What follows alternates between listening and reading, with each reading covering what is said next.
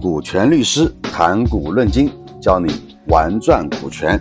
大家好，我是股权律师朱凯。今天我们跟大家讲一下世界上最早的股权激励。一般认为啊，现代股份制企业的股权激励啊，最早起源于美国。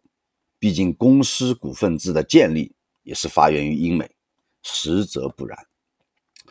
这并不是拿我们自己国家五千年的历史文化来吹嘘，早于美国股权激励两千多年前，咱们的山西晋商就已经逐渐形成并且发展出了非常成熟的股权激励制度。二零一零年的时候啊，我们考古发现了山西田氏家族的五十六张古代契约，其中有一张乾隆皇帝二十一年。山东东京城当铺契约的深股股票，由此啊证实中国才是世界上最早创造和发明股权激励的国家。那么什么是深股呢？这个啊得跟银股对应起来解释。这个身就是身体的身，银就是银子的银。简单来说啊，出资者为银股。出力者为深股，在我们过去啊，当铺啊都不是由出资者，就是银股的股东，他们直接来从事这些经营活动的，而是实行掌柜负责制，就相当于我们现在的总经理负责制啊。他将企业的所有权和经营权啊实施了分离。那么，为了防止掌柜从事一些短期的行为来侵害股东的利益，所以需要将掌柜的利益和股东的利益捆绑在一起，让他们共同分享公司的盈利，由此逐渐发展出了深股这一个概念。但山西晋商的深股啊，也不是可以随便拿的。从进入票号当学徒开始，三年学徒只管饭不给工钱，学徒期满之后才开始开薪入职，勤勤恳恳的，基本上就做满十年。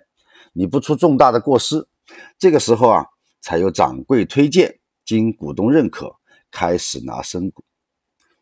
最开始从一厘、两厘慢慢的积累，每一个期间增加一点，最后学徒自己变成掌柜，那么当铺和票号的生意啊，也就逐渐的扩大，分号也就越来越多。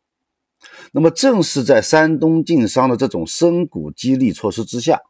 当铺票号从掌柜到伙计，每一个人不是殚精竭虑，视企业的兴衰为己任。正是这样，才能够使得这些当铺和票号的一盘生意，它可以长久不衰。我们以山西大德通票号为例的话，一八八九年的时候啊，这个票号的银股一共只有二十股，深股呢有九点七股。这个九点七股是由二十三个掌柜持有的，一直发展到了一九零八年，银股呢还是二十股，深股却上升到了二十三点九五股，持股的人员啊已经发展到了五十七名。那么在这二十多年的时间里面，企业发展到什么情况呢？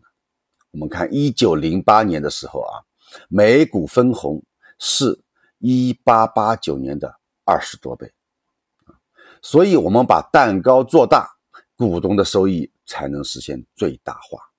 而员工是不是尽心尽力，是把蛋糕做大的必要条件。那么，如何激发员工的工作积极性呢？我们必须铭记这样八个字：财聚人散，财散人聚。好，这就是今天。跟大家介绍的世界上最早的股权激励措施，我们山西晋商的深股和银股。感谢大家收听，我们下期再见。